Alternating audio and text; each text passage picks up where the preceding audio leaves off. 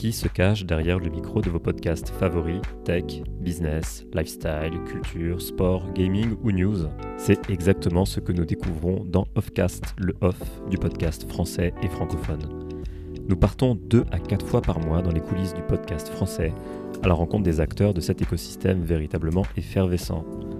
Dans chaque épisode d'Offcast, vous découvrirez le profil, la personnalité et la passion du ou de la host mais aussi son parcours, ce qui l'a amené à créer son podcast, comment il ou elle trouve ses sujets, ses invités, sa vision du développement d'une communauté autour de ce format et ses conseils pour découvrir, comprendre et adopter l'esprit podcast.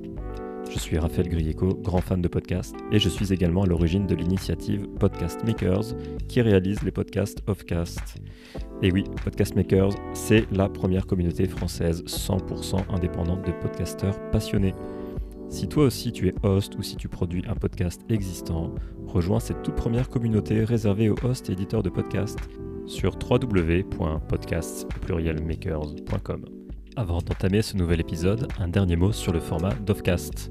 Offcast est résolument un podcast différent et en perpétuel renouveau. Pour chaque épisode, un ou une nouvelle host, membre de la communauté Podcast Makers, viendra à la rencontre d'un ou d'une invitée podcasteur membre également de Podcast Makers. Et maintenant, sans plus tarder, place à ce nouvel épisode d'Offcast.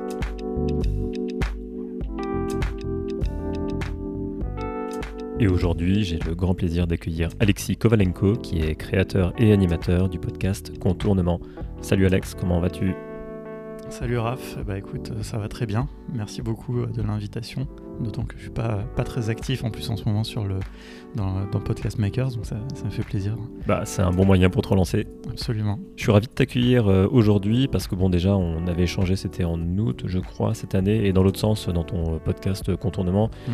que j'avais déjà écouté euh, assez régulièrement et, et j'aime beaucoup le format, euh, l'ambiance, l'humeur qui s'en dégage et, et j'apprends toujours beaucoup quand j'écoute les podcasts Contournement. Et aujourd'hui l'idée est, est, vraiment de savoir quelle est l'origine de Contournement et plus globalement comment tu utilises contournement dans ton initiative euh, No Code France, qui est la, la première communauté autour du no code en France, comme euh, très éponymement le, le, nom de la mmh. communauté euh, l'évoque. Donc, donc, voilà un peu l'idée aujourd'hui, et, et, comme j'aime bien faire, c'est proposer aux invités de se présenter eux-mêmes. Comme ça, j'évite les, les, mauvaises historiques et, et, les oublis. C'est toujours plus simple. Puis ça permet de, de, rentrer un peu dans le, dans le podcast. Euh, bah écoute, moi je m'appelle Alexis, j'ai 38 ans. Euh, depuis quelques jours d'ailleurs, c'était mon anniversaire. Bon anniversaire en retard. Merci. Euh, et moi je travaille dans la tech depuis euh, une quinzaine d'années dans des rôles techniques. Enfin, voilà, j'ai un background technique, surtout des rôles de, de CTO. J'ai géré une agence web pendant 4 ans, c'était ma dernière expérience que j'ai quitté euh, bah, il y a un peu, il y a deux ans exactement d'ailleurs, puisque c'était pas longtemps avant mon anniversaire, euh, donc c'est plus facile à se souvenir. Et euh, depuis, euh, j'ai pris un peu de temps euh, pour moi et puis j'ai fait diverses choses et notamment j'ai lancé un projet. Alors en fait, donc c'est un peu confusant, mais la société et le podcast s'appellent pareil, savoir contournement. On n'a pas été très original quand on a choisi le nom du podcast. Et donc c'est un projet qu'on a, qui a commencé il y a un an et demi, qui est autour de la démocratisation des outils no-code. Un peu, euh, je pourrais expliquer un peu plus ce que c'est ce que, que ça. Pour, euh, si les gens ne sont pas familiers, moi j'ai l'impression que maintenant tout le monde connaît le no-code, mais je suis un peu dans la bulle. Mais en gros, l'idée derrière ça, surtout, c'est de démocratiser l'accès à la production euh, de contenu euh, numérique, de produits numériques, j'ai envie de dire, euh, de plateformes, de sites web, d'applications mobiles, et puis aussi un peu de, de voir comment on peut utiliser tous ces outils pour être plus productif, pas dans le sens bon, travailler plus comme des forcenés, mais travailler mieux peut-être, peut-être pour travailler moins, je sais pas, voilà, un peu tous ces trucs d'automatisation, tout ça, ça me, me passionne, enfin, ainsi que mon associé. Voilà, donc on est très porté sur ces sujets-là. Et euh, bah, dès le début, en fait, du projet, on a fait deux choses, on a fait une communauté et un podcast, principalement. Enfin, dans... on fait pas mal de choses différentes, je sais pas si tu veux que je revienne là-dessus euh, maintenant ou... Oui, on va revenir là-dessus, euh, clairement. Euh, et peut-être juste avant d'entrer de, dans le détail de, donc de contournement, donc tu dis que le, le, projet est né il y a à peu près un an et demi euh, et que tu as un background technique. Qu'est-ce que tu faisais peut-être plus spécifiquement avant pour qu'on comprenne l'évolution de, de, ton parcours qui, qui allait vers le, vraiment le, je crois me souvenir, la, vraiment la gestion de projet euh, vraiment mmh. de, de, dev, donc du hard coding, et peut-être euh, si tu peux nous expliquer avec un ou deux exemples la différence entre les projets techniques que tu faisais avant et les projets techniques que tu maintenant euh, que tu promeus maintenant avec euh, avec le no-code pour qu'on comprenne l'accessibilité euh, que le, le, no-code permet. Ouais bah écoute moi à la base je suis développeur hein, donc moi j'ai écrit beaucoup beaucoup de code enfin depuis depuis que j'ai 15 ans. j'ai travaillé dans la tech comme développeur puis comme lead développeur puis comme CTO. Et ma dernière expérience, j'ai géré une agence web dans le cadre, en fait, dans le contexte d'une boîte un peu plus grande qui était un centre de formation au développement, qui s'appelle Simplon. Euh, c'est un projet social où l'idée c'était de former des gens éloignés de l'emploi à devenir développeurs. Euh, voilà, pour essayer de. Voilà, ça part d'un principe simple, hein, parce qu'il y a pas mal quand même de demandes autour des métiers euh, du numérique et du dev en particulier. Et puis il y a pas mal de gens aussi au chômage, donc comment on peut réconcilier ça? Donc ça c'était le projet de Simplon. C'est toujours, hein, d'ailleurs, ça marche très bien. Et moi, j'ai rejoint ce, projet-là pour monter une agence web à l'intérieur où on recrutait des anciens élèves et donc les aider un peu à parfaire leur formation et aussi leur donner une première expérience pro parce qu'il y avait des gens qui étaient vraiment éloignés, qui étaient, euh, je sais pas, chauffeurs euh, avant, ou alors qui étaient euh, des décrocheurs scolaires, qui n'avaient pas de diplôme. C'est très dur en fait d'accéder au métier de la tech en réalité, hein, enfin, on sait pas, ça va pas être une surprise que je vais dire, hein, mais il y a très peu de diversité. Euh, c'est quand même globalement euh, des bacs plus 5, des hommes blancs, black bac plus 5, qui vont euh, accéder à ces métiers-là. Donc il y a un vrai enjeu, il y a beaucoup de discrimination, et donc nous, on voulait essayer de, combattre ça en donnant une première expérience à ces gens qui sortaient de nos formations pour leur donner plus de chances de trouver un boulot. Voilà, et on travaillait sur des projets, on a fait plein de choses différentes, des sites web très classiques, des applications mobiles, des plateformes, on avait un enjeu d'essayer de travailler un max pour des assos, mais aussi on a travaillé pour des grands comptes. Et tout ça, effectivement, en code. Bon, je ne vais pas rentrer dans les détails euh, techniques. Moi, c'est vraiment euh, ce que je sais faire. Hein. C'est vraiment accompagner euh, des développeurs. J'adore ça, bosser avec des développeurs, méthodologie agile et, compagnie. Mais c'est vrai qu'aujourd'hui, enfin déjà, c'est pénible de, faire une agence. Les, clients sont pénibles. C'est hyper. Enfin, je suis désolé, hein, un peu. Mais franchement, ça m'a vraiment un peu usé. Et ils sont exigeants. on va dire, ils sont exigeants et cette exigence des fois devient un peu, un peu difficile euh, à gérer. Enfin voilà, au bout d'un moment, j'en ai un peu marre de faire le, prestataire. Euh, et donc, j'ai aussi vu une opportunité depuis quelques années autour, enfin c'est surtout mon associé hein, d'ailleurs, qui était aussi le cofondateur de Simplon, Erwan, euh, autour de ces outils no-code. Et donc, je m'y suis intéressé un peu plus et j'ai vu l'opportunité, en fait, pour plein de gens, plein de clients, de plus avoir à passer par des agences pour se lancer, au début en tout cas, hein, parce qu'il y aura toujours besoin de développeurs, hein, loin de dire que ça va changer. Mais pour se lancer, on peut faire des prototypes, on peut faire des MVP, là, les fameux minimum viable product, avec des technologies qui aujourd'hui sont matures, des outils comme Bubble, comme Webflow, enfin il y en a une, plein maintenant, qui permettent de faire des choses euh, super et qui suffisent largement pour se lancer. Quoi, Souvent, les gens veulent faire euh, des usines à gaz, euh, trucs comme ça. Quand ils ont une idée, ils disent Ok, je vais faire euh, le prochain Airbnb ou des trucs comme ça. Et en fait, souvent, ça peut commencer par des choses très simples pour essayer de conquérir son marché. Enfin, même pas conquérir, en fait, pour tester son marché, tester son appétence. Et ça, ça peut se faire avec des outils no-code. Donc voilà, c'est vraiment donner cette, l'accès à ces technologies mhm. aux gens en général. Au départ, là, chez Simplon, j'imagine, enfin, si je comprends bien, la dimension inclusive euh, prenait plutôt une définition euh, de retour à l'emploi et d'aider à la diversité des, des profils. Et le no-code, en fait, va encore plus loin, si je comprends bien, en permettant vraiment à tout type euh, de personnes intéressées par la création de, de, produits digitaux de se lancer. Donc on, va encore plus loin dans, dans l'inclusion puisque on va au-delà de, des, des, des, aspects physiques, on va au-delà des, aspects de, statut professionnel, mais on va vraiment euh, dans euh, le, peut-être le scope le plus large euh, qui permet à, tout le monde en fait de se lancer dans, dans un produit digital. Donc c'est vraiment plus large que l'inclusion. Après, c'était deux enjeux différents, mais ce qu'il faut savoir, après mon associé en parle beaucoup mieux que moi, mais la vision à la base qu'il avait pour Simplon, c'était quand même qu'en 2013, en 2012-2013, il y avait des technologies, alors à l'époque, pas du tout de no-code, mais des technologies de code beaucoup plus accessibles, des frameworks comme Ruby on Rails, comme Meteor, permettait en fait d'aller beaucoup plus vite dans son apprentissage du code et dans sa création d'outils. Par exemple, le wagon, qui est une formation au code aussi qui utilise toujours Ruby on Rails, bah, en 9 semaines, à la fin, tu sais faire euh, un clone d'Airbnb. Quoi. Voilà, et ça, c'était pas possible avant ces, années autour de 2010-2012, parce que le code était euh, complexe, c'était peu accessible, le web n'était pas le même qu'aujourd'hui. Euh, Voilà, donc il y avait cette idée-là déjà, mais ça s'est transformé quand même plus sur une notion de professionnalisation et que les gens trouvent un travail. C'était plus forcément le sujet qui, qui puisse lancer des projets numériques avec Simplon, mais plutôt qu'ils trouvent un travail. Et aujourd'hui, c'est vrai que c'est un peu différent. Nous, on veut donner l'accès à la création à tout le monde. Par contre, aujourd'hui, pour l'instant, on ne promet pas encore qu'il y a un travail derrière avec ces outils no-code. On pense que ça va venir. Très franchement, on voit quand même des signes. C'est une vague euh, qui arrive. Même si euh, des gens ne, veulent pas, ne veulent pas forcément le, le voir, parce qu'aujourd'hui, c'est un petit peu le code euh, qui est roi et tout le monde doit apprendre le code. Mais voilà, c'est un petit peu deux enjeux différents, mais qui à la fin, j'espère, vont se, se regrouper pour que voilà, on puisse avoir accès à ces outils professionnellement, personnellement et euh, se saisir euh, vraiment du web, quoi, parce que c'était le, but à la base. Hein. c'est quand même quelque mhm. chose qui doit être le plus démocratique possible.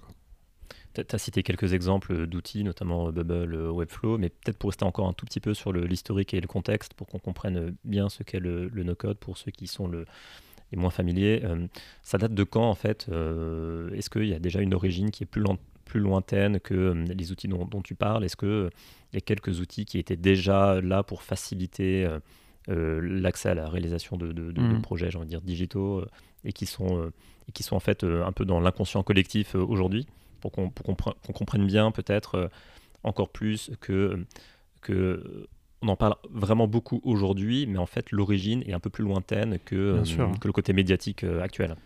C'est ça, aujourd'hui c'est une étiquette finalement ce mot no-code, qui d'ailleurs ne fait pas consensus hein, dans la communauté. Hein.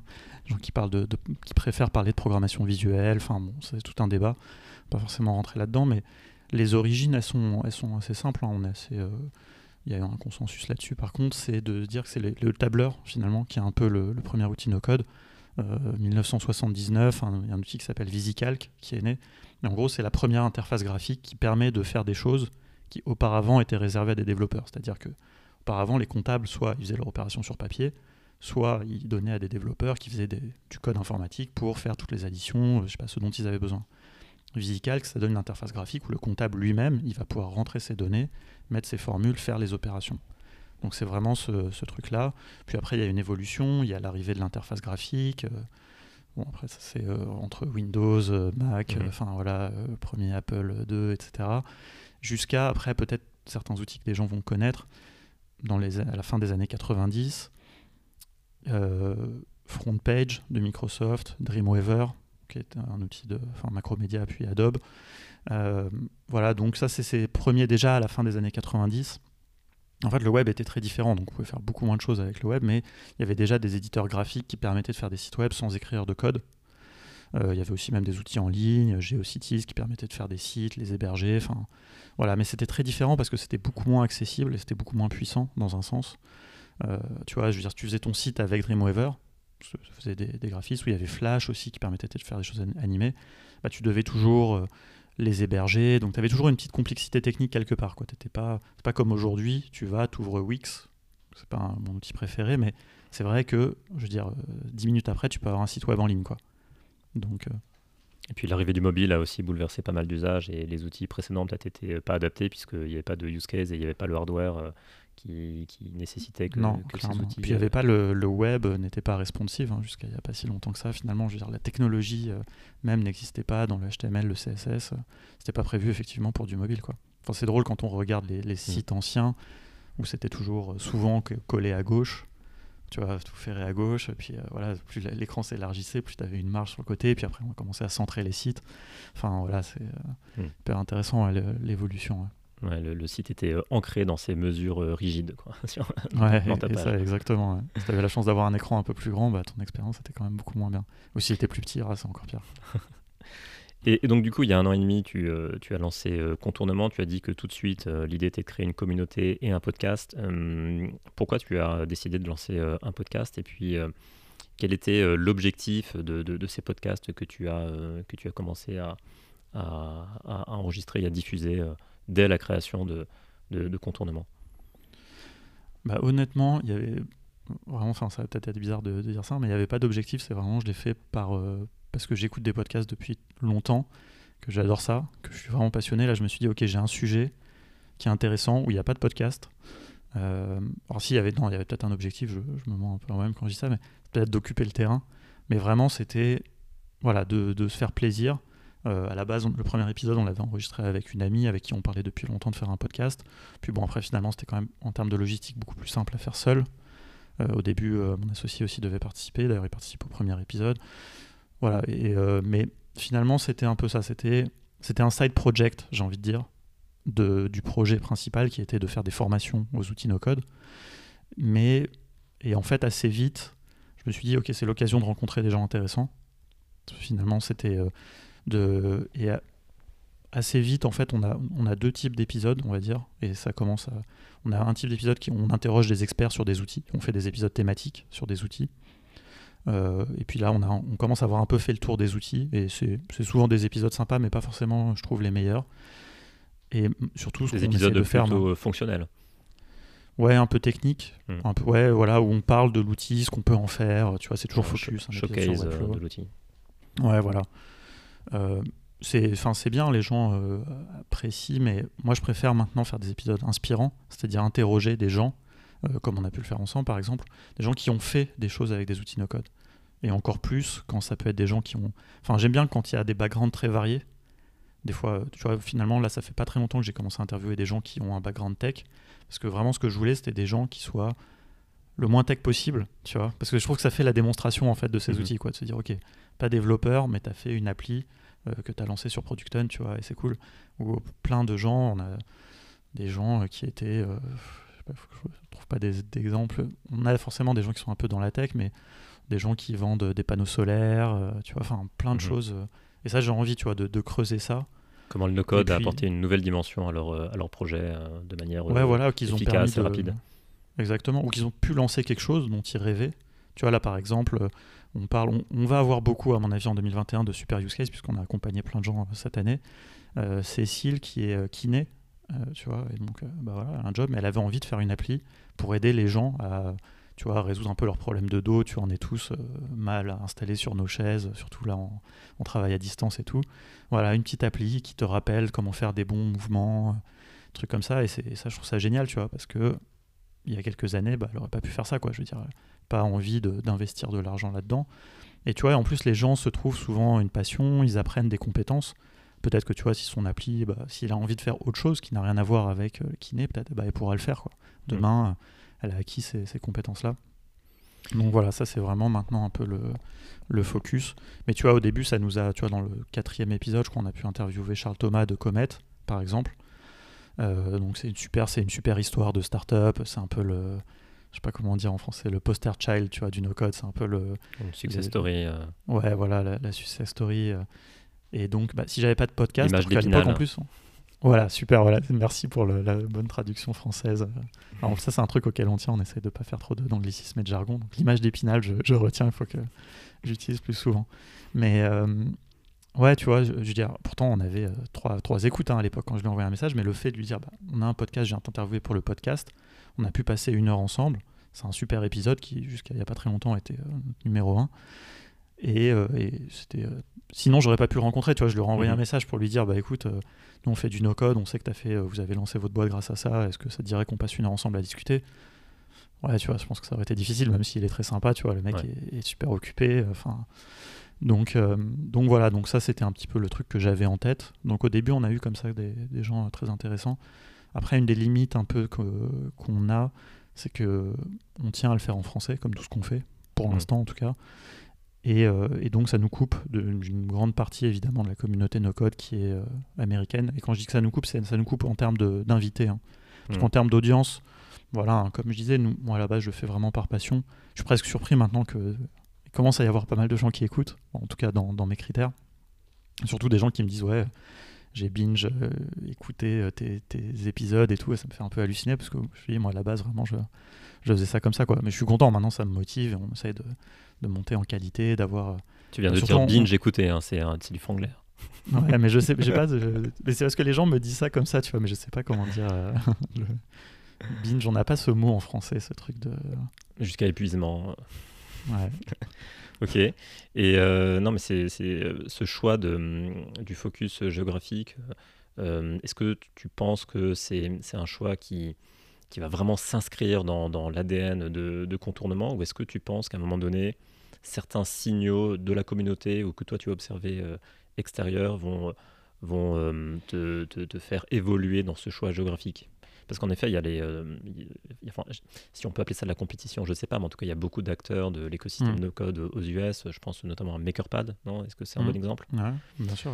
Euh, donc, en effet, comment, euh, en étant jeune, en, ayant un an et demi, enfin, moins de deux ans d'existence, comment rivaliser avec eux qui ont, qui ont aussi accès à tous les, les, toutes les figures les plus les plus, les plus connus du, du monde du no-code, des super entrepreneurs, des super founders. Moi, je pense que ce, choix géographique, il a beaucoup de sens, puisque une démocratisation, tu dois la faire, selon moi, step by step. Et pour, euh, mhm. et pour évangéliser, il faut, euh, il faut vraiment parler, à, selon moi, à une population, à une niche, à une persona euh, très, très spécifique. Et cette persona très spécifique, ça peut être identifié par la langue dans un premier temps. bah ouais, en, fait, tu as raison sur le point de, de, la démocratisation, puisque comme je le disais, hein, dès, dès, le début, c'est vraiment un enjeu. Et nous, on veut pas parce que ce qu'on fasse, ça soit cantonné au milieu des startups. Tu vois, c'est-à-dire si on faisait un truc en anglais, tu vois, comme mm. The Family par exemple, tous leurs événements sont en anglais. Ils s'en foutent, ils sont à Paris, tu vois, bon, ils ont plus leurs super locaux, mais tu vois, ils s'adressent que aux start parisiens, on va pas se mentir. Et nous, on veut, c'est pas qu'on veut faire l'inverse, c'est que si on parle de démocratisation, bah, la démocratisation, c'est aller trouver quelqu'un au milieu de la France. Tu vois, donc déjà géographiquement partout et pas que dans les capitales, etc. Et ça, c'est le passage en ligne là qu'on a fait pendant le, confinement, le premier confinement qui nous a vachement aidé là-dessus, à toucher plus de gens partout. Mais c'était vraiment une volonté, quoi. Parce qu'en fait, à la base, bon, je ne l'ai pas précisé, mais on faisait des formations en physique. Donc en plus, ça nous coupait, tu vois, on, était, on pouvait faire que des trucs à Paris, quoi. Ou alors se déplacer. Et euh, donc voilà, au moins par le podcast, bah, on peut toucher un peu tout le monde. Et clairement, on veut, nous, on veut apporter ces outils-là partout où ils sont pas déjà, quoi. Tu vois, et s'adresser que aux start-upers, ça nous intéresse pas trop. Donc on tient à ça en français, sans jargon. Et certes, ça nous, euh, tu vois, en fait, c'est toujours, on a toujours, on se dit toujours, ok, si on fait un truc en anglais, on peut toucher le monde entier. Déjà un, comme tu dis, tu as plus de concurrence. Et puis en fait, déjà, quand c'est pas ta langue native, c'est toujours pas toujours aussi bon, tu vois. Je parle bien anglais, j'ai vécu deux ans à Londres, mais voilà, je suis quand même plus à l'aise en français, tu vois. Là, l'échange qu'on a, on l'aurait en anglais, il serait moins fluide, on ferait moins de blagues, tu vois. Enfin, mmh donc. Euh, ouais, c'est, je sais pas, il y a un tout, tu vois, on se sent plus, plus naturel, plus légitime en français. Et moi, en plus, j'ai une autre expérience. Euh, il y a dix ans, j'ai essayé de, lancer une, une start-up. C'était un magazine en ligne sur le voyage qu'on a fait en anglais. Et en fait, c'était hyper dur, quoi. C'est-à-dire que, du coup, effectivement, on touchait des gens un peu partout. Par contre, on n'en touchait pas beaucoup. Alors qu'en France, on voyait des blogueurs qui faisaient des trucs franchement moins quali que nous. Enfin, je suis désolé, mais c'est vraiment euh, objectif. Et qui avaient des super audiences, tu vois, parce que bah, ils avaient leur audience naturelle autour d'eux en France. Euh, en termes de SEO, c'était vachement plus simple. Ils arrivaient à, enfin, à, comment dire, à être classés, tu vois, sur mm. des, pages euh, Google. Enfin, et donc nous, tu vois, cette expérience, elle m'est restée un peu. C'est pas qu'elle m'est restée en travers de la gorge. C'était passionnant, ça fail, mais j'ai appris plein de choses. Mais je me suis dit, si je relance un truc, je le ferai en français. Et après, on verra, tu vois. C'est jamais trop tard pour passer en anglais, je pense, s'il y a besoin. Mais je pense, euh, voilà, j'ai pas non plus, c'est une question d'ambition finalement. Tu vois, ce mm. truc de se dire, en anglais, je peux avoir le monde entier. Ouais, franchement, si déjà on a la France, on sera, on sera content. La France, la francophonie, hein, parce qu'on on mm. parle de France, ça c'est un petit peu euh, un des trucs qui est un petit peu dommage avec le nom qu'on a choisi euh, collectivement là pour le Slack, qui s'appelle No Code France. Mais nous, ce qui nous intéresse, c'est la francophonie. Hein. Il y, a mm. des Belges, il y a des Suisses. Enfin, et puis plus en plus des gens aussi qui viennent euh, du Maghreb, tu vois, d'Afrique. Et j'aimerais bien qu'on continue là-dedans. Quoi. Donc en plus, en réalité, le Québec aussi, ça peut être un, premier pas vers Absolument. Une on a quelques clients. Euh, absolument. Voilà, donc euh, mm. ouais. Je sais pas, je peux pas te répondre, tu vois, peut-être qu'un jour, évidemment, on l'a en tête, hein, on aimerait bien mm. passer en anglais, mais... Ouais, non, non, c'est très clair. Et, et, donc tu parlais de cette communauté qui, que vous voulez justement diverse, parce que vous avez au premier plan de votre initiative la démocratisation. Tu donnais aussi l'exemple d'une kiné. Est-ce que tu peux nous parler de ta communauté Comment, comment, euh, comment tu l'as construit comment, euh, Qu'est-ce que tu entends de ta communauté Qu'est-ce qu'elle te dit Et comment tu l'as comment tu l'as comment tu l'as construit en fait euh, par rapport au, feedback que mmh. tu as de, de, de, de, toutes ces personnes qui, qui, vous rejoignent puisque vous êtes maintenant euh, tu peux peut-être nous dire la, taille de la communauté, mais vous êtes en quasiment 2000, notamment dans, le Slack. Plus, de 2000, ouais. Plus de 2000. Ouais, en fait, donc la communauté, on va dire qu'aujourd'hui, c'est quand même globalement le, Slack, euh, même s'il commence à y avoir des petites euh, initiatives autour. En fait, la, communauté, pour faire un historique rapide, donc on, voilà, dès le début, j'ai créé le Slack. parce qu'en fait, notre stratégie, donc à la base, on voulait faire des formations physiques. Hein. Pour résumer en, deux mots, le projet initial de contournement, c'était de faire le wagon du no-code, donc un bootcamp autour du no-code, 9 semaines, euh, voilà, assez quali, etc. Et puis après, le, répliquer, démocratiser comme ça. Quoi. Mais tout de suite, on s'est dit, dans cette volonté de démocratisation, bah, on va faire une communauté, on va faire du contenu gratuit sur YouTube et puis euh, ce podcast. Donc la communauté, à la base, elle était constituée bah, des gens qu'on rencontrait dans des événements physiques. On faisait des meet-up, etc. À la fin, on leur proposait de s'inscrire, euh, enfin de rejoindre le Slack. Donc ça, forcément, ça a une croissance assez faible, on va dire. On a commencé en septembre jusqu'à la fin de l'année. C'était pas évident, c'était, j'ai bien ramé tout seul, à parler tout seul, à essayer d'animer tout seul, à, avoir les, gens un par un, mais on a eu quand même des gens. Bah, juste avant qu'on se parle, j'ai, interviewé justement quelqu'un qui était un des premiers membres de la communauté. Et voilà, hein, il n'y a pas de secret, je pense, euh, c'est toujours euh, organique. Après, on a engagé un petit peu les gens sur Twitter, qui est le, seul réseau social vraiment euh, au début qu'on utilisait. Voilà, donc ça s'est fait comme ça. Les gens invitaient d'autres gens. Tu vois, il y avait déjà quand même des gens qui faisaient du no-code en France. Mmh. Ça a été très progressif jusqu'au premier confinement, où il y a eu un premier pic. forcément, enfin voilà, parce que nous, on a eu l'occasion en fait de faire beaucoup de webinars, donc toucher beaucoup de gens. Ces gens-là ensuite venaient dans la communauté. Alors ce qu'il faut savoir, c'est qu'il y a aussi beaucoup d'inactifs, hein. il y a beaucoup de, curieux, je pourrais dire un petit peu plus les profils des gens, mais... Mhm. Ouais, c'est le produit d'une communauté dans, les outils type Slack euh, ou, euh, ouais, voilà. ou, Discord. Hein. Il y a aussi beaucoup d'observateurs qui, qui, prennent des infos et qui, et qui participent à leur manière et parfois de manière moins visible que, que, d'autres, mais c'est aussi l'approche multifacette d'une communauté. Ouais, ouais, ouais, non, c'est ça qui fait aussi la richesse. Hein. Tu vois, on a, beaucoup de, porteurs de projets, donc des gens qui sont curieux du no-code pour euh, avoir les outils pour faire leur projet, mais il y a aussi beaucoup de product managers, de gros hackers, euh, d'experts sur certains outils qui font de la presta, des curieux. Là, on a, là par exemple, il y a quelques jours, il y a plein de gens de BetaGouv, qui, alors je sais pas si les gens connaissent BetaGouv. du gouvernement. Voilà, exactement, euh, qui ont rejoint le Slack, tu vois, ils sont arrivés à 4-5, c'est très drôle, et ils nous ont dit, nous, en fait, on le savait déjà, mais je pense que les gens ne savaient pas, euh, qu'ils utilisaient des outils no-code dans certaines euh, des startups d'État, etc. Donc c'était hyper intéressant. Et tu vois, et je pense qu'on va essayer même de faire plus de choses avec eux. C'est une super euh, communauté. Donc voilà, donc c'est assez divers, mais le premier confinement nous a bien fait décoller. Et puis, en fait, ce qui s'est passé, donc jusque-là, ça s'appelait le Slack de contournement. C'était la communauté, c'était notre communauté de la société contournement. Donc, tu vois, c'était un peu. Mmh. Et ça a grossi, grossi. En fait, l'été dernier, on l'avait déjà en tête euh, depuis quelques temps, on s'est dit, bah ok, ce qu'on va faire, c'est que pour que ça continue à grossir, mais qu'on puisse continuer aussi à bien le gérer, on va faire rentrer des gens dans l'équipe d'admin, on va le renommer. Pour, en fait, pourquoi on s'est dit on va le renommer C'est parce que bah, pour que les gens puissent plus se l'emparer. C'est-à-dire que si c'est le Slack de contournement, ça reste le Slack d'une société. Et forcément, même tous les gens qui étaient, euh, sont devenus nos potes et qui étaient hyper actifs, bah, ça mettait une petite limite, tu vois, c'est-à-dire qu'ils n'avaient pas non plus envie de travailler euh, pour nous gratuitement, ce que j'ai toujours compris. Donc, euh, on s'est dit, on a embarqué une dizaine de personnes, soit des gens qui étaient vraiment des membres de la première heure qui étaient actifs, soit des experts de l'écosystème no-code, un peu influents, on va dire. Mmh. Et tous ensemble, on s'est dit, bah, ok, maintenant on est 10 admins, on, change de nom, on partage la responsabilité. Et là, il y a eu un deuxième influx, afflux plutôt de gens euh, notamment quand certains là, de ces nouveaux admins ont partagé sur leur LinkedIn, etc., tu vois, dans leur réseau. Mhm. Mhm. Et là, on a fait un boom. En gros, on était 600 euh, avant l'été, on était 800 euh, à la fin de l'été, on était 1600 à la fin du mois de septembre, et là, on est 2200. Quoi. Est-ce que c'est un peu un modèle conscient que vous avez adopté, puisque je crois que ça, porte un nom, ça s'appelle le, le YPO, en anglais, c'est Young President Organization, qui veut dire qu'en fait, tu vas euh, structurer ta communauté en, ayant des ambassadeurs euh, quasi admin, donc euh, ce que tu as fait, qui permet de, de, décupler les, efforts de communauté, puisque chaque YPO acteur sera vraiment investi d'une mission beaucoup plus visible pour eux d'aller d'aller d'aller faire la com autour de, la communauté. Est-ce que c'est quelque chose que tu avais lu et que tu as voulu implémenter ou est-ce que vraiment ça s'est fait naturellement ce, ce move vers, vers plus d'admin? nous, notre. Non, il y avait une inspiration, hein, je vais rendre César ce César. C'était le, Slack de Gros Hacking France. Gros Sac, je sais plus comment il s'appelle. Enfin, le Slack où il y a le plus de, gros hackers, et notamment Thibaut d'Auto était un des. Eux, ils ont un système de maire en fait, enfin je sais plus comment ça s'appelle, voilà, donc il était maire de gros Hacking France pour le Sud ou je sais pas, et c'est lui qui nous avait un petit peu partagé ce modèle.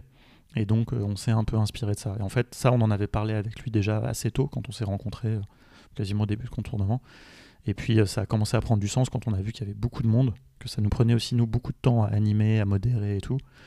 Et euh, donc en fait il y avait un truc un peu de... Euh, aussi pour nous, hein, on s'est dit, en fait qu'est-ce qu'on gagne de cette communauté C'est en toute honnêteté, nous on, avait du mal à vendre à, notre communauté. En fait, on se sentait pas à l'aise avec ça. Il y avait une espèce de, on se disait, ok, les gens de notre communauté, ce sont des ambassadeurs, ce sont des gens avec qui on échange, qui on partage des choses, mais qui ne sont pas des clients.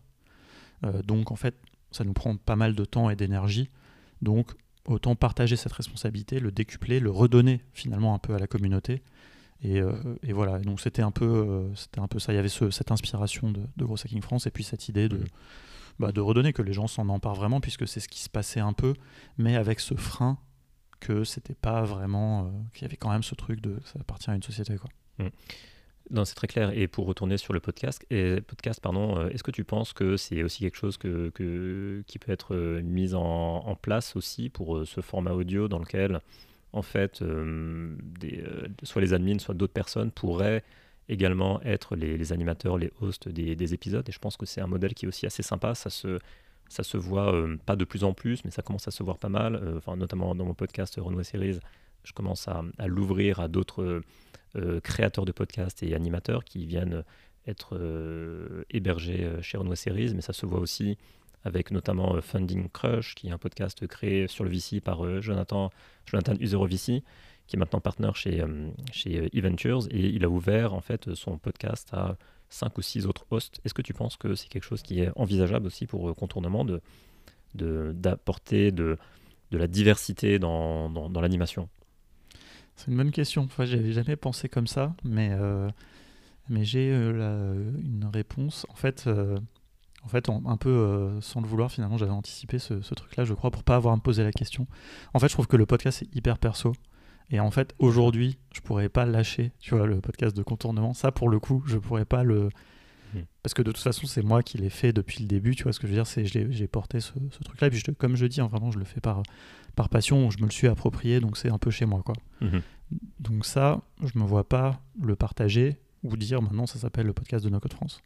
Par contre, ce qu'on a fait finalement, et qui est un peu dans cette direction-là, euh, c'est qu'on a créé un média euh, avec, euh, avec une des personnes, en fait, avec Stan, euh, donc qui est un expert Glide très actif dans la communauté, qui est aussi un des admins de NoCode France. On a créé un média qui s'appelle la Gazette du NoCode, mais dont le, tu qui est sous le, domaine NoCode France. Et donc qui est un peu le média associé, c'est Stan qui est un peu le lead de ce, de ce projet, et moi je, donne un coup de main. Et on produit du contenu, on va euh, là cette semaine créer une chaîne YouTube qui va être associée, et donc dans ce cadre-là, il pourrait y avoir un podcast. Après, on fait attention. Euh, finalement, pour l'instant, tu vois, j'ai envie de dire finalement le cappuccino, tu vois, dans le groupe cappuccino qu'on a, est un peu euh, les prémices peut-être d'un podcast, tu vois. Hmm. Là, euh, avec un des formats que Stan il fait une petite gazette là sur le sur le cappuccino, enfin qu'il a testé comme ça deux trois fois. Je lui ai dit, mais franchement, mec, tu pourrais en faire un podcast. Mais bon, il est très lucide aussi sur le fait. Il m'a dit, bah, enfin, attendons, tu vois, enfin, il faut pas se précipiter non plus trop et se, se rajouter des des charges de travail, on est tous déjà bien occupés. Donc voilà, on pourrait le faire dans ce cadre-là. Mais moi, effectivement, j'aurais du mal à lâcher maintenant. Ce truc que j'ai enfin, je trouve c'est hyper personnel le podcast. Oui, et puis tu incarnes euh, quand même la communauté, c'est quand même. Tu as l'origine, donc euh, c'est aussi ce que la communauté recherche. C'est euh, aussi une, une ou, enfin, un nombre limité de figures emblématiques pour pouvoir quand même personnifier le, la communauté. Je pense que comme elle est encore jeune, c'est important qu'elle euh, reste personnifiée et le podcast reste le moyen le, plus efficace pour euh, personnifier une communauté puisqu'il y a un reach important et du coup euh, c'est ce qui est le, plus légitime je pense dans, une communauté qui est en pleine croissance d'avoir encore des, des points d'attache personnels. Hmm. Mais tu vois, après, moi je pense que par contre, il y a quelque chose à faire. Hein. Et d'ailleurs, bah, Offcast est un peu. Moi je trouve qu'il y a plein de nouvelles choses à. Bah oui, j'avais oublié cet exemple. Et tu vois, donc finalement, euh, Offcast, tu vois, c'est un super exemple d'un d'un podcast où, y a, où le host n'est pas toujours le même, il n'y a pas une ligne, il y a une ligne directrice, tu vois, mais il y a des interprétations un petit peu à chaque épisode. Donc non, moi je pense qu'il faut tester des choses et tout, tu vois. Mais c'est ça l'avantage du podcast aussi, que tu peux en avoir plusieurs, quoi. Tu, vois, mm. tu peux avoir ton podcast perso, une initiative Enfin, je mhm. pense qu'encore une fois, tu, parais, tu, tu, euh, tu, montres bien cet exemple-là avec les différentes choses que tu fais. Donc, euh, Non, mais c'est très clair. Juste, petit aparté, tu parlais de Cappuccino tout à l'heure, juste pour expliquer euh, ce que c'est. C'est une application créée par deux Français, mais ils sont basés à New York et qui a pour objectif de, créer des micro-communautés audio autour de autour d'un format asynchrone. Chacun enregistre un petit morceau audio de 3 minutes tous les jours et le lendemain, les petits morceaux sont mis bout à bout de manière historique pour composer le, cappuccino du matin. Donc euh, une, boisson à prendre euh, bah, le matin de préférence, mais en fait euh, mm. à n'importe quel moment de la journée. Et voilà, donc il y a vraiment une volonté asynchrone de, de créer un, engagement par l'audio dans, dans, une micro-communauté. Je ne sais pas si j'ai bien résumé. Mais, ah, c'est ce que j'en pense. parfaitement. Non, non, moi je trouve ça génial. Hein, franchement, c'est pas évident à animer, un peu comme tu me l'avais dit en, privé. Enfin, et, c'est vrai qu'on voit du coup, on commence à avoir un peu des hauts et des bas, mais dans l'idée, moi, je trouve ça absolument génial, quoi. Tout à l'heure, tu, euh, tu, tu, tu, disais que tu écoutais des podcasts depuis assez longtemps. Est-ce que euh, est-ce qu'il y a certains podcasts que tu écoutes toujours et comment toi-même tu, tu as évolué dans ta euh, envie dire dans ton écoute du podcast? Est-ce que tu as réduit tes choix? Est-ce que tu es tu restes en, quand même en, veille sur des nouveaux formats, des nouveaux hosts, euh, des nouvelles histoires, des nouvelles thématiques? Comment tu, comment tu te qualifierais comme auditeur de, podcast? Euh, Enfin, comment tu as évolué et comment aujourd'hui tu te qualifies comme auditeur de podcast euh, En fait, le premier podcast que j'ai écouté, finalement, c'était pas un podcast natif. C'était quand j'habitais à Londres en 2008. C'était Allo la planète. C'était une émission de. Enfin, c'est toujours. Enfin, ça n'existe plus vraiment, mais une super émission de France Inter à l'époque qui a bougé sur le Move, etc. Et donc j'ai écouté les replays, donc sous le format podcast, on va dire, mais c'était pas un podcast natif comme on dit maintenant. Mais c'est ça qui m'a donné le goût de écouter chaque semaine. Euh, parce que c'est un, en gros, Allo la planète, qu'est-ce que c'est? C'est un, mec, c'était à minuit avant, et qui parlait avec des gens autour du monde, quoi. Donc vraiment ce truc un peu talk show, le mec est tout seul et il prend des calls comme ça de gens qui sont un peu à travers le monde, et c'est juste euh, incroyable. Et ça, ça m'a, voilà, ça, ça, ça qui m'y a mis. Et puis après, j'écoute beaucoup bah, le rendez-vous tech. J'écoute beaucoup de choses en fait autour de la tech euh, pour faire de la veille. Et puis il y a quelques années, j'ai commencé bah, avec vraiment l'émergence des podcasts. Hein. Je, ne dirais pas que je, suis en veille vraiment sur les. Surtout que maintenant il y en a énormément. Enfin, c'est génial de, faire partie de, de, Podcast Makers pour voir toutes ces nouvelles initiatives. Mais le problème, c'est qu'il y en a tellement que c'est très difficile euh, d'en découvrir des nouveaux. En hmm. fait, j'en découvre un peu par sujet, c'est-à-dire que par exemple cet été, euh, on s'est posé la question de est-ce qu'on devait, euh, est-ce qu'on pourrait lever des fonds, des choses comme ça. Et donc j'ai écouté plein d'épisodes, quasiment tous à l'époque, de Equity 101 par exemple, hmm. d'Alexis. Euh, même, et puis on s'est appelé, enfin voilà, on a un peu discuté. Donc des fois je cherche des podcasts par thématique quand je m'intéresse à un nouveau sujet. Mais sinon j'écoute quand même globalement les mêmes. Et moi je suis absolument fan d'une petite maison de production qui s'appelle Qualité, euh, donc j'écoute quasiment tout ce qu'ils font euh, assez religieusement et il y a des choses très diverses, il y a des choses sur euh, il y a des choses un peu en mode talk show. Il y avait le Feu Studio 404 que probablement beaucoup, de gens connaissent. Et puis après, il y enfin, ils font plein de nouveaux formats, ils innovent. Donc voilà, j'écoute beaucoup des choses qu'ils font eux. Après, j'ai ouais, une liste, enfin, je vais pas faire la liste que j'ai dans Podcast Addict, mais j'ai pas mal de choses que je suis comme ça de temps en temps. Donc c'est fidèle pas, un peu, et, et plutôt tech fidèle et plutôt tech. Mais je suis un peu, euh, j'aime bien les trucs euh, inspirants. J'écoute mm. forcément bah, un peu euh, génération do it yourself, mais j'écoute que les épisodes où la personne va a priori m'intéresser, ce qui peut être une erreur, mais j'ai un peu du mal avec les, les, grands patrons. enfin, un peu, certains, il y a certains invités qui me reviennent pas trop. Des fois, c'est dommage. Hein, peut-être c'est des épisodes super. et j'ai une nouvelle école. J'ai quasiment tout écouté quand j'ai découvert. Tu vois, j'ai découvert qu'on s'était déjà, il avait déjà arrêté d'en publier. Hmm. Je trouvais ça génial. Ouais. un peu, ouais. J'aime bien les trucs en fait où il y a un invité inspirant, hmm. souvent autour de la tech, mais l'entrepreneuriat. Voilà, c'est un peu cliché, je pense, de, de dire ça, mais. Euh, non, mais c'est ta consommation et c'est ton écoute, donc euh, euh, c'est honnête et, authentique. Et justement, tu, tu disais que il y a de plus en plus de podcasts et c'est clair, c'est un constat unanime. Et comment tu vois, toi, l'écosystème du podcast en France? Est-ce que, est que tu penses que ça va aller dans une direction? Est-ce que tu as une conviction? Est-ce que, est que tu peux nous en dire un peu plus sur sur comment tu, tu, tu, vois la croissance de ce format audio en France? Et peut-être les, les, freins et les opportunités? Bah écoute, en fait, moi, je, tu vois, finalement, le, côté un peu méta du podcast, je le suis un petit peu par, par Podcast Makers, parce que je vois dans la communauté. Je lis pas beaucoup, forcément, à côté de ça. J'aime bien le, Ouais, tout ce truc autour de la passion economy et tout, quoi. Enfin, je trouve ça, tout ça est, très intéressant.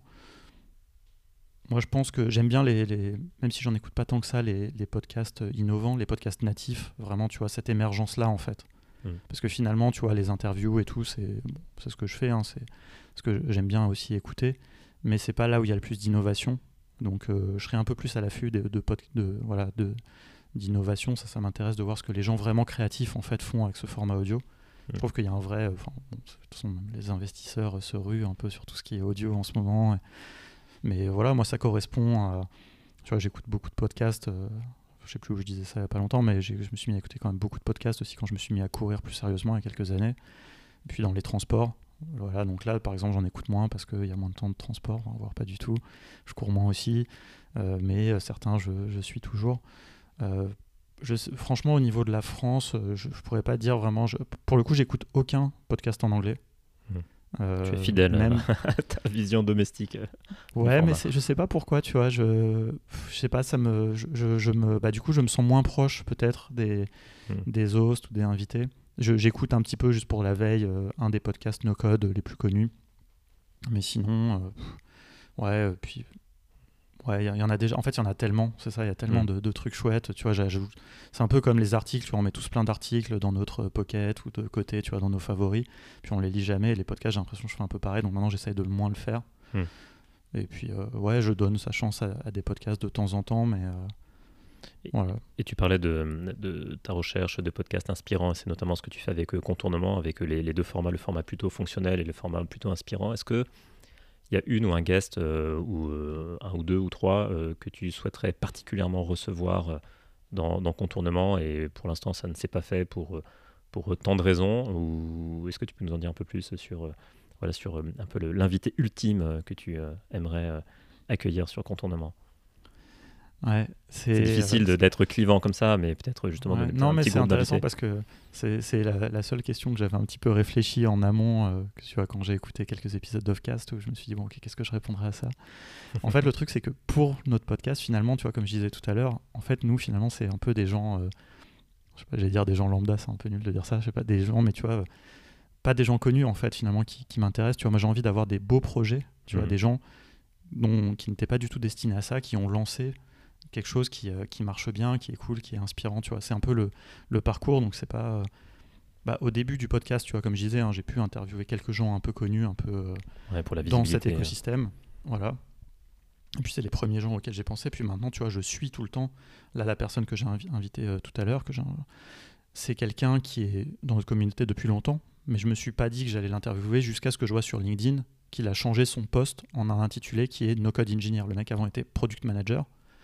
Et quand il est devenu no-code engineer, je me suis dit, ok, il faut qu'on en parle parce que ça veut dire que dans sa boîte, il se passe quelque chose. quoi. Hmm. Tu vois, donc c'est donc c'est pas des, des, gens connus. Après, nous, comme je disais tout à l'heure, on a la barrière de la langue.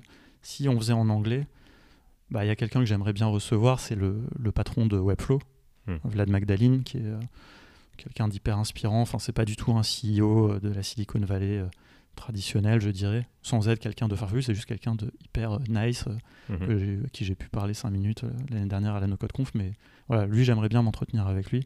Mhm. voilà, mais sinon, bah après, tu vois, après si j'élargissais un peu, une personne que j'aimerais bien, pareil, toujours avec l'anglais, mais c'est Tim Berners-Lee, l'inventeur du web. Voilà, ça, ça fait partie des gens à qui j'aimerais bien me, m'entretenir. Je sais pas si ça serait tant que ça intéressant pour le podcast. Par contre, c'est moi, tu vois, je me dis, si j'avais, tu vois, le fait de faire ce podcast me donnait accès à des gens mhm. euh, un peu euh, que moi, à qui j'aurais voulu parler depuis toujours, ça, c'est peut-être une personne à qui j'aimerais bien parler, quoi. Ouais, non, c'est très clair. Et euh, j'aimerais finalement qu'on revienne un tout petit peu pour, pour, pour la fin de cet épisode sur les formations que tu crées actuellement. Comment tu fais le choix des, des outils sur lesquels vous allez construire des, des formations? Est-ce que tu peux nous citer quelques outils actuels euh, que vous, euh, sur lesquels vous formez pour qu'on puisse euh, avoir des, des, un peu une, vue sur les, sur les tendances et l'émergence de nouveaux outils ou sur l'installation d'outils qui existent depuis un petit moment mais qui sont de plus en plus utilisés et qui ont une traction de plus en plus importante. Donc voilà, nous parler un peu de tes formations actuelles et, et pourquoi ces choix. bah écoute, il y a, deux, volets, je dirais, dans, dans ce qu'on fait. Il y en a un sur lequel on va, on va plus. Il y a le côté création de, produits, tu vois, c'est-à-dire je veux faire une plateforme de mise en relation, faire un clone de Airbnb, quelque chose comme ça. Donc ça, il y a plein d'outils no-code qui sont dédiés à ça. Nous, on n'a qu'une seule formation là-dessus, qui est une formation, un outil qui s'appelle Adalo, qui est un outil euh, extrêmement prometteur, encore assez jeune, qui permet de faire des applications mobiles euh, en drag and drop, bah, un peu comme Wix, hein, on va dire, mais vraiment faire des applis mobiles que tu déploies sur les stores. Euh, Vraiment, c'est hyper euh, simplifié. Donc ça, on a une formation là-dessus. Mais nous, l'angle finalement qu'on creuse, qu'on a décidé de, plus euh, enfoncer, j'ai envie de dire, c'est celui de la productivité, à défaut d'un meilleur terme. Ce sont des outils euh, d'organisation, d'automatisation. Donc on a une formation à Zapier, qui est un outil d'automatisation, et un outil à Airtable, qui est un outil de gestion de données. Si je peux donner un exemple, pour, par exemple pour les podcasts, on pourrait dans Airtable avoir la liste de tous ces épisodes de podcast, et puis déclencher automatiquement avec Zapier quand on ajoute un nouvel épisode, bah, un tweet, euh, un post sur Facebook, la génération de la vignette par exemple. Euh, il y a plein de choses qu'on peut faire. Nous, on est vraiment dans cette, euh, cette optique. On n'est que deux hein, à faire contournement. On a besoin que tout soit extrêmement efficace, efficient plutôt. Donc on automatise tout. On n'a pas de personne qui fait la compta. Enfin, on a un comptable, mais je veux dire, tout est automatisé. Dès qu'on reçoit une facture, dès qu'on vend une formation, tout est généré automatiquement. Tout notre onboarding se fait automatiquement.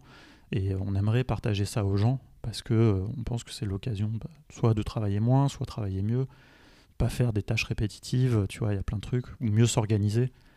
Et donc dans cette lignée-là, on sort euh, demain officiellement une formation à Notion, donc euh, que les gens peut-être de Podcast Makers connaissent puisque tu l'utilises pour organiser un petit peu le, contenu. Ou si d'autres gens peut-être, ça commence à devenir assez populaire. C'est un outil j'allais dire de prise de notes, ça serait très réducteur, mais euh, qui permet d'organiser de la donnée. Je ne sais pas comment tu définirais Notion, tiens, je suis curieux d'avoir ta définition. Hein. Il y a tellement de, use cases possibles, enfin de cas d'usage possibles, c'est hyper compliqué. Ça peut être euh, pour des choses qui m'intéressent un peu plus, ça peut être de la gestion de deal flow quand tu veux investir, mais ça peut être comme tu dis de la prise de notes, ça peut être euh, de, aussi la création de landing page pour, mmh. pour bah, par exemple pour faire des, des, événements où tu, voilà, où tu, tu publies ta page Notion et ça fait office de landing page où tu vois les, où tu vois les speakers, le programme et tu peux t'inscrire. Enfin, il y, a tellement de use cases possibles, c'est difficile de, le définir. Ils, le pro, ils, en font beaucoup la promotion pour les étudiants aussi, par exemple, mm. tu vois, organiser ses cours. Il y a un module où tu peux faire des formules mathématiques. Puis il y a toute une partie base de données où tu vas pouvoir organiser tes données, faire des, faire des, des, des vues différentes. Enfin, c'est un outil euh, hyper riche, donc on pourrait faire tout un épisode là-dessus. Euh, d'ailleurs, notre épisode sur Notion est un de ceux qui marche le mieux dans, le podcast. C'était un épisode euh, super parce qu'avec euh, Jérémy qu'on avait interviewé, on, a aussi beaucoup parlé de, productivité, de comment s'organiser, de, de toutes ces notions-là. Enfin, tu vois, un peu comment on peut mieux travailler pour finalement peut-être travailler moins ou s'alléger un peu de toute cette charge mentale souvent qu'on accumule. Mmh. Donc voilà, donc nous c'est un peu l'angle qu'on prend plutôt d'aller faire ces outils-là. On prévoit une formation, on fait des formations en fait en partenariat aussi, en collaboration on va dire plutôt. Par exemple, on prévoit avec euh, Ivan Poussier de faire une formation à Calendly. Mhm. Tu vois, c'est pas vraiment un outil no-code en tant que tel, mais c'est un outil qui est tellement génial. Enfin, nous, ça nous a changé la vie, quoi. Tu vois, je veux dire, moi, je, ça fait longtemps que j'ai pas échangé un email avec des gens pour dire Ah, est-ce que tu es dispo mardi à 17h Non, désolé, finalement, mercredi. Euh, non, tu vois, c'est hop, je t'envoie un lien, tu réserves quand tu veux, et moi, je sais que ça sera toujours dans une plage horaire qui m'arrange, quoi. Mhm. Donc euh, voilà, un peu c'est toutes ces notions-là. Donc on va vraiment vers ça. C'est des modules asynchrones, nos formations. Donc euh, à suivre, c'est des vidéos qu'on essaie de faire un peu sympa, il y a du texte, il y a surtout beaucoup d'exercices, c'est vraiment par la pratique. Quand je dis des exercices, c'est pas des trucs euh, comme à l'école, hein, c'est vraiment des, cas d'usage, tu vois, avec Notion. On va la classe prépa euh, contournement. ouais, voilà, mais on a, on a une approche un peu, moi je dis des fois un peu scolaire, tu vois, c'est pas le... Mais moi j'aime bien, tu vois, je... voilà, on, tu vois, il y a on apprend, on essaie de faire que ça soit fun, mais tu vois, tu as des exercices, tu mhm. trucs, tu mets en pratique, c'est pas juste des vidéos que tu regardes comme ça sans fin. Mhm. elles sont très découpées, elles sont, et on vraiment, ouais, on tient à ce truc par la pratique pour que ce soit concret et on essaie de prendre des exemples qui sont à la fois pédagogiques pour utiliser les fonctionnalités qu'on veut mettre en avant à ce moment-là de, la formation, mais aussi que ça serve, quoi. Tu vois, il y a dans notre formation Airtable, il y a un exemple, c'est de la compta, c'est basique, hein, mais tu vois, qui peut, franchement, qui est, à mon avis, largement euh, suffisante pour plein de freelance. La gestion de projet, évidemment, euh, tu vois, des trucs comme ça. Enfin, on de hmm. que ça serve, quoi. Tu, tu mets en pratique. ouais. Et, euh, c'est le propre de ces hein. outils, hein, d'ailleurs. Ouais, voilà, exactement. Bah, Notion, c'est un des meilleurs exemples de versatilité, justement, qui permet. une vraie plateforme, quoi, dans le sens où tu peux construire ce que tu veux avec l'outil Notion, peu importe si c'est un usage personnel ou professionnel tellement que c'en est, presque difficile d'expliquer justement aux gens quel est l'intérêt pour eux. Donc c'est pour ça qu'il faut forcément passer par des cas d'usage. Et, tes formations aussi, tu as différents niveaux de mémoire. Hein. Euh, euh, c'est pas forcément euh, très sophistiqué ou au contraire très accessible. Tu, tu, y a, y a différents nous, on, aime beaucoup s'adresser aux débutants. Vraiment, je pense que c'est là où on est très bon et mon associé particulièrement. donc on a des, ouais, on a un peu un délire autour des ceintures, un peu comme dans les arts martiaux. Donc formation ceinture jaune là, c'est vraiment pour les débutants. Donc, par exemple, nos formations Notion, c'est que pour les ceintures jaunes pour l'instant. Et ensuite, là, on travaille sur la formation ceinture rouge, plus avancée. Et en fait, on découpe parce que comme ça, bah, des gens qui connaissent déjà un petit peu Notion, ils vont pouvoir direct prendre la ceinture rouge et là accéder à bah, des choses vraiment complexes, les bases de données relationnelles, des formules, choses comme ça, en sautant les étapes. Alors que des gens qui. Il y a des gens aussi, à mon avis, juste utiliser Notion de manière très basique, mais en suivant la formation donc en gagnant du temps, euh, ne pas avoir à découvrir soi-même, faire des erreurs et tout, hmm. bah, ça peut très bien suffire et déjà tu as fait un progrès. quoi. Hmm. Ah non, c'est très clair. Non, bah, en tout cas, euh, merci beaucoup Alex euh, pour ton temps, c'était très clair. On a compris la raison pour laquelle tu, tu, tu, souhaites démocratiser le no-code, l'ampleur que le no-code peut avoir et, et tout l'intérêt que, que, cette tech, enfin que cette low-tech ou no-tech, je sais pas comment le définir, peut avoir pour pour, euh, bah, pour des usages professionnels et, personnels aussi. Et bien entendu, on a, on a tout à fait compris euh, l'intérêt du, podcast et en quoi le podcast euh, est, ton, est ton précaré, j'ai envie de dire. et est-ce que tu peux nous dire si on souhaite te contacter, comment faire, quel est le meilleur moyen pour, pour discuter avec toi si on est intéressé par les sujets no-code de formation ou d'échange avec la communauté?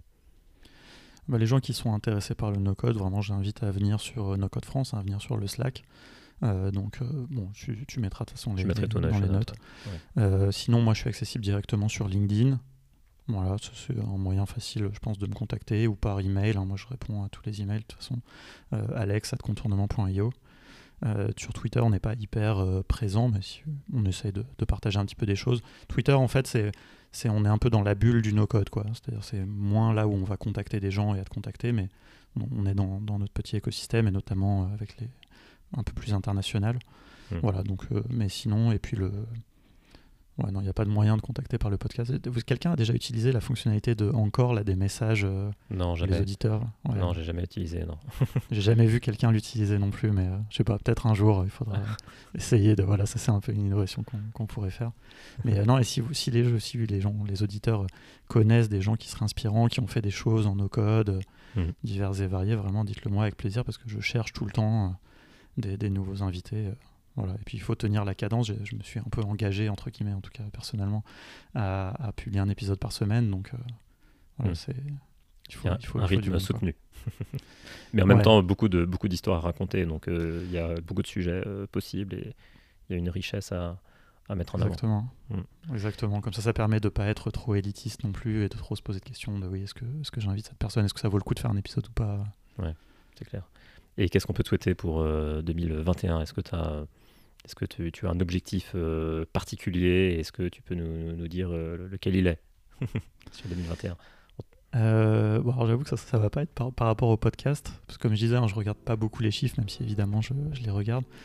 Mais bah, de vendre des formations, hein, je vais être très, très mhm. basique, hein, mais c'est ça qui va nous assurer aussi notre indépendance, de pouvoir faire le, le podcast et plein d'autres initiatives en toute indépendance et sérénité. Quoi. Hmm, ok. Ok, alors rejoignez tous euh, le Slack No Code France et écoutez les podcasts Contournement pour, euh, pour contribuer à l'indépendance euh, de la démocratisation du, du no code en France. Hmm. Merci beaucoup Alex pour ton temps. Merci beaucoup à toi. C'était très cool et puis à très vite alors. Merci, à bientôt. Salut. Salut, ciao.